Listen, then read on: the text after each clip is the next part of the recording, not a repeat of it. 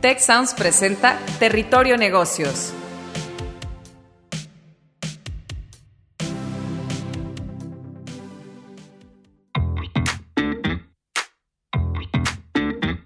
Bienvenidos a Territorio Negocios de EGADE Business School y la Escuela de Negocios del Tecnológico de Monterrey. Mi nombre es Ignacio de la Vega, sirvo como decano de EGADE Business School y de la Escuela de Negocios del Tecnológico de Monterrey y hoy voy a ser su guía por este espacio. Para este episodio de hoy de nuestro podcast en Territorio de Negocios, pues tengo el enorme placer de estar acompañado por José Varela. José es buen amigo de la institución y es vicepresidente de Latin America Corporate Affairs and Governance y Managing Director de 3M en México. Bienvenido, José, a este nuestro podcast. Eh, gracias, Ignacio. Para mí es un gran placer siempre colaborar contigo, como dices, un gran amigo y con el legade, ¿no? Eh, siempre he tenido una gran admiración por ustedes y qué honor estar en este podcast el día de hoy. Qué bueno, pues, pues, pues muy bienvenido. Eh, voy a hacer una pequeña entrada, José, y si te parece, pues iniciamos el diálogo, que estoy seguro que va a ser muy rico con tu presencia en, en el capítulo de hoy de nuestro podcast. Y bueno, pues como señalaba ya a principios de año y de manera reiterada el Foro Económico Mundial de Davos, pues vivimos una de las peores crisis de liderazgo en nuestra historia reciente. Eh, pues esto estaba pasando en enero 2020, en palabras del Foro Económico Mundial, y pues en marzo se nos hizo algo de noche a todos con, con la pandemia y evidentemente pues la situación económica, la crisis o metástasis social, eh, económica y sanitaria, pues productos de, de, esta crisis tan profunda de COVID-19, pues nos plantea a todos un escenario muy difícil, un escenario que nos llena de riesgo, amenaza el crecimiento, las oportunidades, el empleo y a veces hasta la innovación y los recursos en nuestras sociedades. Sin embargo, pues esta situación que enfrentamos, eh, además de ser un reto enorme, por supuesto, pues creemos, y desde el Tecnológico de Monterrey, desde GADE así lo estamos enfocando también en nuestro apoyo eh, a la sociedad y a, ese proceso de recuperación, pues una oportunidad de llevar a cabo no e, e, ese nuevo normal del que hablan algunos eh, expertos y, y, y, autores, no, un gran reset. ¿Cómo somos capaces de aprovechar esta situación para reinventarnos en profundidad, para reflexionar, para reimaginar, para reconstruir en profundidad nuestras sociedades? Este es el espíritu que desde GADE nos ha llevado, pues recientemente y gracias a un esfuerzo extraordinario de nuestros profesores, al desarrollo de nuestro decálogo para la refundación económico-empresarial de México. Este decálogo es un compendio con 10 temas prioritarios desde nuestra óptica, desde EGADE Business School, en el que el país, la sociedad debe enfocarse. Y no solo para salir pues, esto que enfrentamos eh, de la mejor manera posible, sino también para realizar pues, la visión que en el tecnológico de Monterrey y en muchas empresas, eh, y 3M es un magnífico ejemplo de ello, ya lo hablamos, pues tenemos de esa visión que tenemos pues de un México con una sociedad pues más próspera, económicamente más dinámica, más justa, más libre de corrupción, de problemas, llena de oportunidades y, medio, y, medioambientalmente sostenible. Eso es lo que está detrás del decálogo y José, pues, pues si te parece vamos a platicar un poco sobre cómo, cómo estamos y, y, cómo estáis también enfrentando pues, desde vuestro sector, desde vuestra industria y desde 3M esta situación. El decálogo, José, es un llamado a la sociedad, muy en particular al sector privado, que es el que tiene esa capacidad de transformar el entorno donde se, donde se inscribe. Hoy, te pregunto, ¿cómo podemos hacer que las empresas, los directivos, sean parte de este movimiento, de lo que llamamos el Big Reset, que asuman como propios pues, estos principios para pues fortalecernos y salir de una mejor manera de esta situación. ¿Cuál es tu visión, José? Perfecto, muchas gracias Ignacio. Mira, primero quiero empezar diciendo que, que el 2020 es un año difícil, un año que pues nos tomó de sorpresa, nadie tenía en, en su presupuesto, eh, tanto financiero como, como mental, entrar a una pandemia que al principio pensamos que iba a durar dos meses, tres meses, y puede ser que se nos vaya todo eh, el año, ¿no? Pero a pesar de lo, de lo crítico y difícil que ha sido, concuerdo con ustedes y esta es una oportunidad de hacer un movimiento de reset y salir fortalecidos. Nunca podemos perder ese optimismo, esa fortaleza y sabiendo que tenemos que trabajar muy duro. Te voy a poner algunos ejemplos muy puntuales y después quiero cerrar con algo más estratégico. Fíjate que eh, primero, eh, en lo personal, ¿no? yo sentía que si no iba a, mi oficina, a mi trabajo, estar en contacto con la gente, que me vieran, eh, mi día no era productivo. ¿no? Soy una persona que me gusta mucho el, el contacto humano pero he, descubierto de que este, trabajar desde la casa eh, nos ha llenado de mucha productividad en, algunos, eh, eh, en algunas actividades, por supuesto. hemos aprendido que podemos comunicarnos con los clientes en, en, forma virtual. Hemos aprendido que ahora en un mundo más global podemos ser más digitales. Entonces ha habido mucha cosa que cuando volvamos a la normalidad, estoy diciendo cuando estemos vacunados, si podamos volver a, trabajar en nuestras oficinas, eh, a, movernos libremente, hay, unas, hay, ciertas actividades, eh, ciertas productividades que ganamos que nunca podemos perder, ¿verdad? Lógicamente, ese nuevo mundo lo tenemos que combinar, el, el mundo después de vacunarnos, ¿verdad? ¿Cómo vamos a, a seguir virtual en los negocios, tanto en la forma de contactarnos, como el e-commerce, que el mundo sea más digital, con algo que extrañamos y tenemos que de alguna forma seguir haciendo, que es ese contacto humano, ese capital humano que se logra eh, con la presencia física. Entonces, son pequeños ejemplos que las empresas estamos eh, pensando, ¿verdad? Pero también hemos descubierto muchas actividades que tal vez no agregaban valor muchas actividades que hoy las hemos parado porque eh, nos vimos obligados a pararlas, ¿verdad? Puede ser desde, desde evento hasta algunos tipos de reuniones que hacíamos presenciales, que las vamos a eliminar eh, por siempre. Entonces, creo que vamos a salir eh, más eficientes, más eficaces de toda esta, esta pandemia y tenemos que conservar eso hacia el futuro. Del punto de vista humano, creo que esta crisis y valga la redundancia, nos ha hecho más humanos, ¿verdad? Hemos visto el dolor, hemos visto el sufrimiento de, nuestra gente, ¿verdad? De, todas nuestras comunidades, y creo que los managers vamos a, eh, comprendemos ahora, ¿no? De que sí, el negocio es importante, etcétera, pero que nuestra sociedad sobreviva, que nuestra sociedad se fortalezca, que las oportunidades vengan para todos. Eso, eso nos hace, eh, creo que, mejores como empresas y mejores como sociedad. Tenemos una preocupación tan importante de que nuestra gente esté bien, que nuestra gente esté sana, que nuestra gente esté tranquila, que nuestra gente esté motivada, que eso es algo que nos va a llenar eh, eh, o a seguir con nosotros por siempre. Yo, yo te comentaba alguna vez eh, en uno de los eventos del delegado de Ignacio, yo me creé, crié en El Salvador bajo una guerra civil, ¿no? Y, y, si eso no era suficiente, en medio de la guerra civil nos cayó un terremoto. Entonces fueron 12 años de, de nuestra vida muy difíciles y sí, en, algunos, en algunos momentos perdimos la esperanza, pero al final prevaleció ese sentimiento humano de hermandad, de seguir trabajando, de seguir superándonos, que al final nos llegó a, recuperarnos muy rápidamente cuando la guerra terminó. Entonces, eh, yo lo comparo eh, cómo han crecido mis hijos. Mis hijos han crecido en una normalidad muy, muy buena, por así decirlo. Y con esta COVID, lo que han aprendido mis hijos eh, en decir, sí, en, el mundo pueden haber dificultades, los ha hecho más fuertes. Y eso igual con nuestros empleados, somos más fuertes, ¿verdad? Eh, somos mejores, somos más humanos y yo siento que hay un buen futuro. Y para terminar, este, como, como dirigentes de empresas, Nunca podemos olvidar que somos humanos, que tenemos que proteger a nuestra gente, a nuestras comunidades, al mundo y que esta pandemia nos haga reflexionar que hay eh, una nueva forma de operar. Yo creo que en, los 10 eh, eh, lineamientos que ustedes como EGADA han preparado, los han resumido muy bien.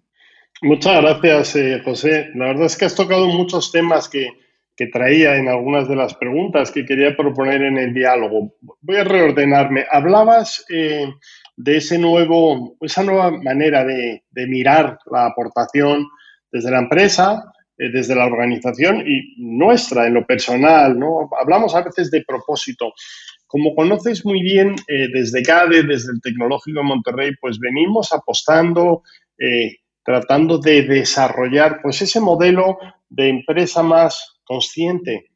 Y consciente significa pues que por supuesto tenga un ojo en la rentabilidad eh, y como siempre decimos pues, pues sin rentabilidad no existiría la empresa, ni el accionista, ni la inversión, ni el capital, pero que además de ese ojo en la rentabilidad pues la empresa mantenga un ojo en crear valor, primero a sus empleados, y ahora hablamos de ello en 3M y en la pandemia, eh, eh, sus proveedores, en sus comunidades, que las haga pues, pues, pues más, eh, más progresivas y, y, que les genere más progreso. Por supuesto, en el planeta, nuestro medio ambiente. ¿Cómo os ha ayudado en 3M en México, en Latinoamérica, la pandemia, pues para seguir ejercitando algo que sí está en vuestro propósito, que es pues generar ese valor compartido? Eh, yo sé que en 3M, por ejemplo, pues habéis tenido em, en, vuestra cartera diversificada unos sectores que os han ido mejor, otros peor, pero habéis mantenido la plantilla, habéis crecido, habéis invertido y os habéis preocupado por la salud de vuestros empleados. Habéis, por ejemplo, pues eh, puesto mucha atención en que productos de primera necesidad sanitaria pues no explotaran desde el punto de vista de precio. Compártenos cómo habéis vivido esto con, ese foco en generar valor, eh, José. Sí, con gusto. Fíjate que primero quiero comentar sobre los dispositivos médicos, específicamente lo que está hoy muy de moda son los respiradores N95. Y 3M, siendo el mayor productor global de N95, de la noche a la mañana nos vimos con esta presión de decir, oye, todos queremos eh, estos respiradores para proteger sobre todo a los doctores, a las enfermeras, a, los enfermos. Y eh, lo hablábamos eh, con algunos compañeros, ¿no? La, demanda se nos incrementó, no sé, por decir un número, por 100, por 200, por 500, ¿verdad? De, repente todo el mundo quería los respiradores N95. Y ahí donde la compañía tomó decisiones, dentro de muchas, pero algunas decisiones muy importantes.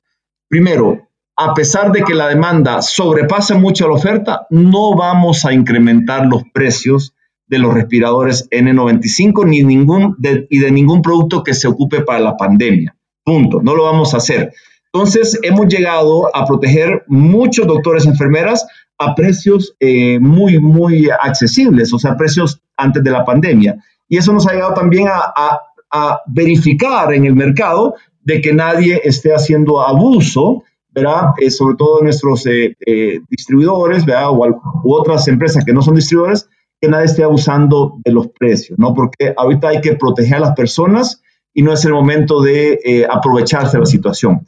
Número dos, otra decisión que hicimos es que el 90% de, los, de la disponibilidad de respiradores tiene que ir a la línea de batalla del COVID. Llámese enfermeras, llámese doctores, llámense eh, primer, eh, las personas de, los equipos de emergencia, ¿no? Eso también se hizo eh, porque decíamos, oye, lo que más necesitan es esas personas. Del lado de, la, plantilla, básicamente está igual o hasta ha crecido un poco. tuvimos que mandar, por supuesto, algunas personas de nuestras fábricas a, su casa, ¿verdad? Con goce de sueldo, eh, porque eran de la población vulnerable. Y esas las hemos ido reemplazando con, nuevos empleados. Entonces, eh, sumando y restando, nuestra plantilla ha crecido y va a seguir creciendo. ¿no? Entonces, esas han sido buenas, buenas noticias. Y también nos hemos preocupado mucho de que todos nuestros empleados estén seguros, los que tienen que ir al lugar de trabajo, a la fábrica, que la fábrica esté segura, con medidas de, sanidad muy fuertes, desde el transporte, desde irlos a traer a su casa, eh, y los edificios, eh, la mayoría de ellos cerrados y la gente trabajando desde, desde su casa. Entonces, hemos privilegiado la salud versus eh, el negocio, por así decirlo, sabiendo de que nuestra gente es muy buena y nos ha, llegado a, a, a, seguir operando, ¿no? Y hemos estado muy en contacto con muchas donaciones a muchas entidades, ¿verdad? Aquellas que tal vez no pueden tener la disponibilidad o el recurso de los dispositivos médicos más importantes, pues se los hemos ido donando.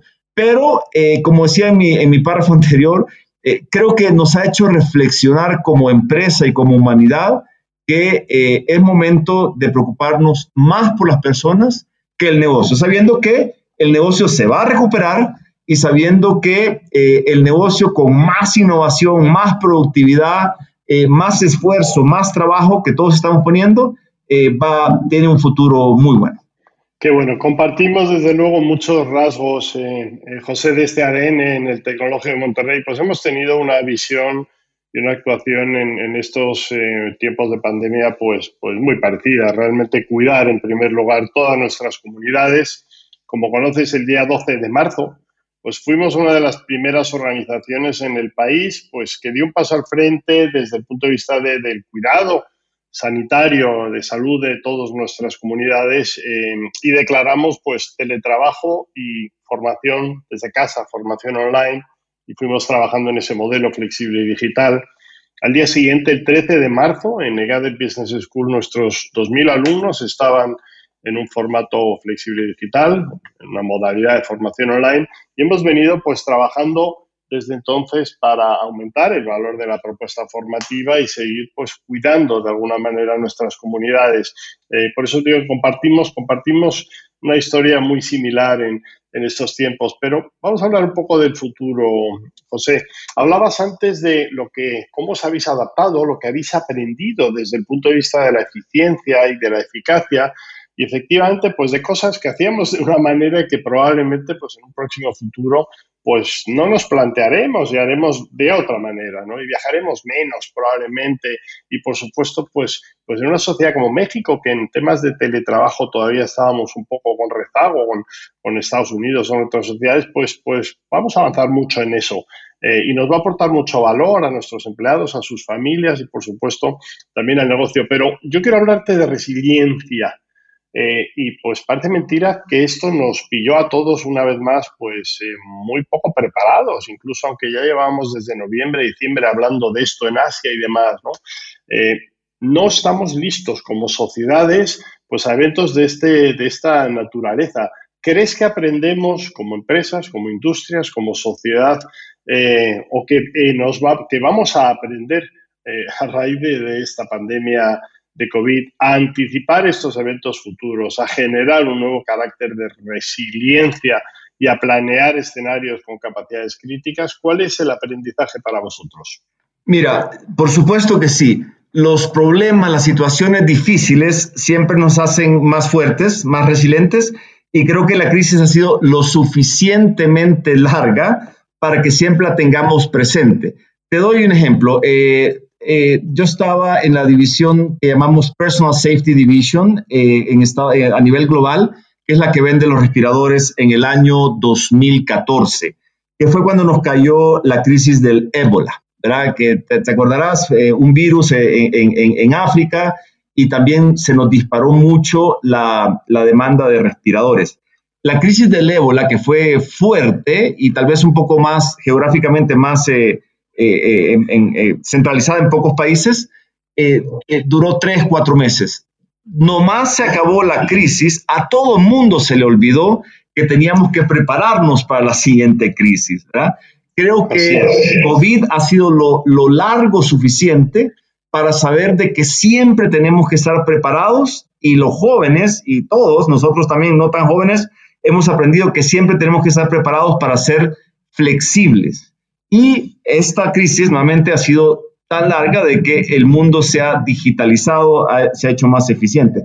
Yo cuando veo a mi mamá y a mi papá pedir todo por internet y comunicarse por Zoom, eh, eh, y yo digo, oye, el mundo cambió en tres meses lo que no había cambiado en, muchos meses, ¿no? Hemos tenido e-commerce por más de 20 años, pero eh, lo que ha crecido, el mundo se ha vuelto más eficiente y, más resiliente. O sea, todos estamos preparados a, vivir con menos, a, producir con menos, y eso va a durar, creo yo, por muchos años. Tú, tú, tú lo has visto en muchos países que no tienen recursos y han sido potencias eh, tecnológicas, ¿no? Podemos hablar de un Singapur, podemos hablar de, de un Israel, ¿no? De, eh, países que no tienen nada, y otros países que lo han tenido todo, podemos hablar de un Venezuela, donde eh, ahora se encuentran en problemas muy serios. Entonces, creo que dificultades nos hacen fuertes, Ignacio.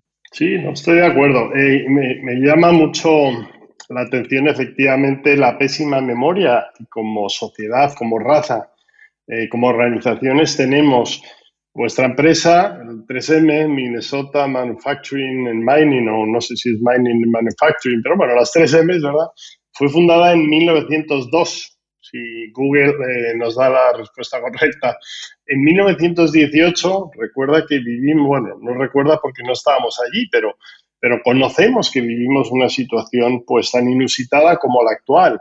Aquello que se vino a denominar gripe española, que a mí debo confesar que como español no me gusta nada el nombre, porque no tuvimos nada que ver en aquello. Fue una gripe que se desarrolló en Estados Unidos y desde ahí se extendió con mucha virulencia al mundo.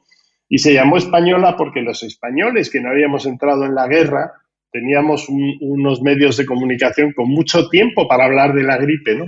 Y se llamó la gripe española, pero lo que me llama la atención, eh, y veía estos días carteles de, aquella época, de los 18, de los 20, las recomendaciones que las autoridades sanitarias hacían en aquellos años eran distancia social, lavarse las manos y mascarilla. Hoy, un siglo después, en una situación pandémica, no hemos sido capaces de evolucionar mucho. Sí, claro, tenemos respiradores probablemente más avanzados, pero seguimos con la distancia social, lavarse las manos y mascarilla como, como esas grandes reglas. ¿no? Eh, ¿Cómo ves esto desde 3M, eh, que habéis coexistido con estas crisis y que sois una de las empresas pues, con mayor perfil de innovación en el último siglo? ¿Qué, qué sugerencia, qué te, ¿Qué te sugiere esta poca evolución que hemos tenido? Sí, fíjate que eh, eh, es importante lo, que tú dices. Las crisis nos hacen fuertes y lógicamente durante las crisis eh, algunas empresas no sobreviven, ¿no? Pero aquellas que son innovadoras sí lo hacen. Fíjate que 3M se fundó, como dijiste, en 1902 y tuvimos la crisis de, como tú dices, de la gripe española algo que, que, más, que, más, recuerdo en la historia de 3M, por supuesto, es cuando vino la, la Gran Depresión, ¿no? Ahí en, los años al inicio de 29, 30, 31, 32, donde vino esta Gran Depresión y 3M inventó estas tapes, estas cintas, el, el filament tape, que lo conocemos, que es para reforzar eh, áreas desde un auto que se le está cayendo el guardafango hasta una puerta de tu casa, etcétera, todavía se eh, eh, pegar cosas de plástico y la gente le encantaba porque no tenía dinero para comprar cosas nuevas, sino que pegaba todo. Entonces, así hay mucha historia de, de, 3M, ¿verdad?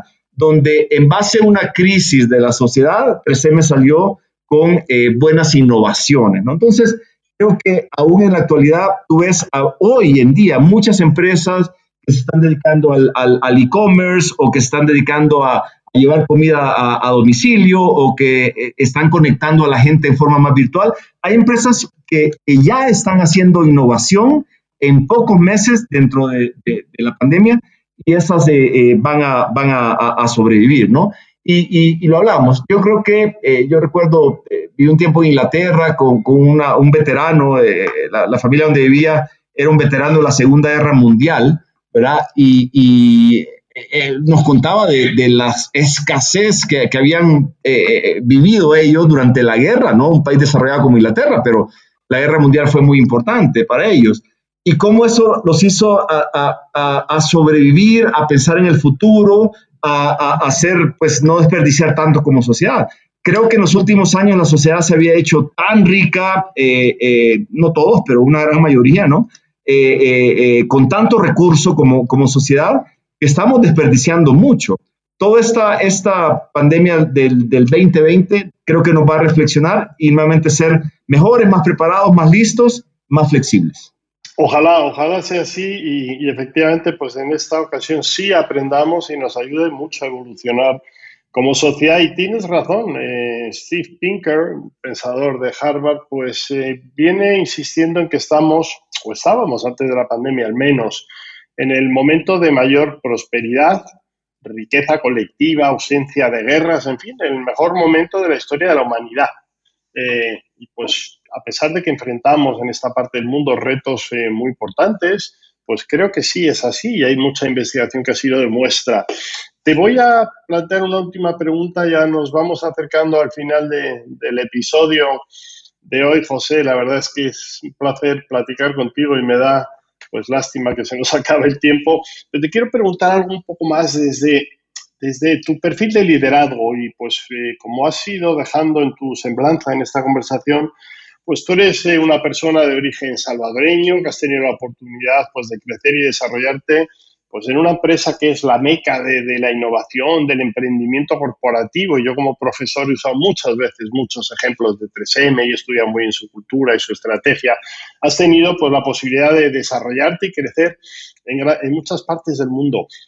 Hoy los chavos que tenemos en el Tecnológico de Monterrey, nuestros alumnos y eh, los profesionales que acuden a GADE están visualizando un nuevo propósito, están interesándose en empresas que tienen un propósito diferente, como antes decíamos, más allá únicamente del shareholder uh, profit. Eh, y eso está requiriendo nuevos estilos de liderazgo en nuestras organizaciones. En el decálogo insistimos en esos liderazgos más transparentes, colaborativos, responsables. Hoy en tu trayectoria, José, como director general eh, y como líder, ¿Qué rasgos debe tener hoy esto que estamos denominando un líder de negocio más humanista? ¿Cuál es tu visión de ello? Estoy totalmente de acuerdo. Fíjate que las nuevas generaciones, y yo creo que todos los empleados en general, hoy están buscando trabajar no solo en una empresa que, les pueda dar crecimiento profesional y que lógicamente eh, sea estable económicamente hablando y que la empresa eh, eh, crezca, pero también una empresa más humana Fíjate que eh, yo lo, discutimos con nuestros con nuestros empleados y con nuestros líderes, ¿no? Pero la gente quiere trabajar en una empresa que tenga conciencia social. La gente quiere trabajar en una empresa que acepte la diversidad, ¿verdad? Diversidad de, cualquier eh, eh, forma, ¿no? Quiere trabajar en una empresa que done parte de las horas de sus empleados y, dinero a, mejorar las comunidades quiere trabajar en empresas que tengan productos que realmente sean saludables y que realmente ayuden al, progreso, ¿no?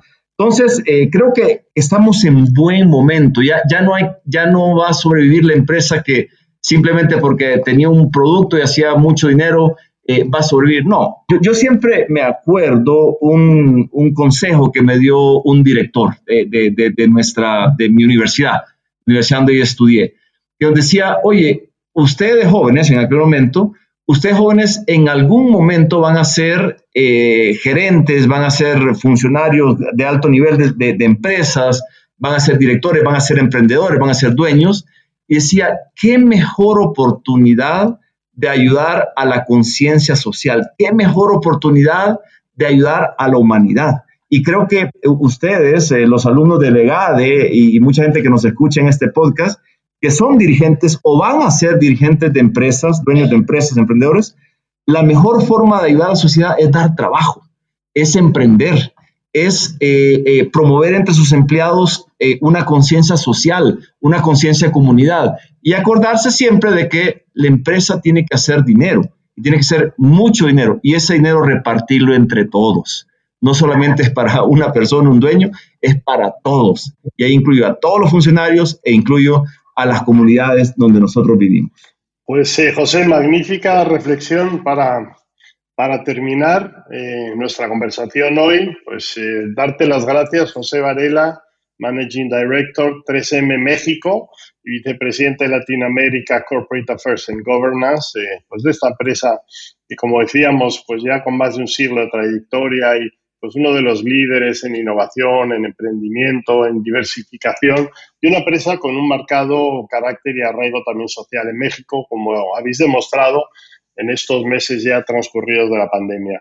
Muchas gracias, José, y a todos ustedes, a todos nuestros oyentes, pues agradecerles también que nos acompañen, que nos escuchen y recordarles para más información sobre nuestro decálogo para la refundación económica y empresarial de México, por favor visiten nuestra página web en egade.mx y ahí lo pueden descargar y por supuesto pues hacernos llegar sus sugerencias y ojalá poner en práctica pues parte de este decálogo pues para generar entre todos mejores sociedades. José, lo dicho, un abrazo fuerte, cuídense mucho. Muchas gracias Ignacio, para mí siempre un placer colaborar contigo y como tú sabes, eh, nací en El Salvador, pero mi madre es de Monterrey y mi papá es un exalumno del Tecnológico de Monterrey Por eso existo, porque mi papá soy un estudiante del TEC, así que un gran placer haber estado contigo. Un abrazo. Magnífico. Muchas gracias, José, y, y buenas para todo el mundo.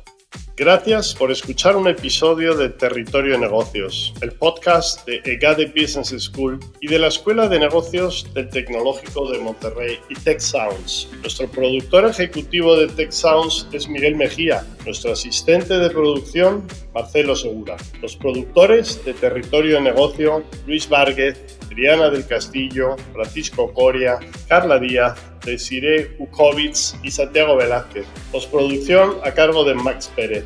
Les invitamos a escuchar el siguiente episodio de Territorio de Negocios y el resto de programas de Tech Sounds en Spotify, en Apple Podcast, en Google Podcast y en tech.mx barra.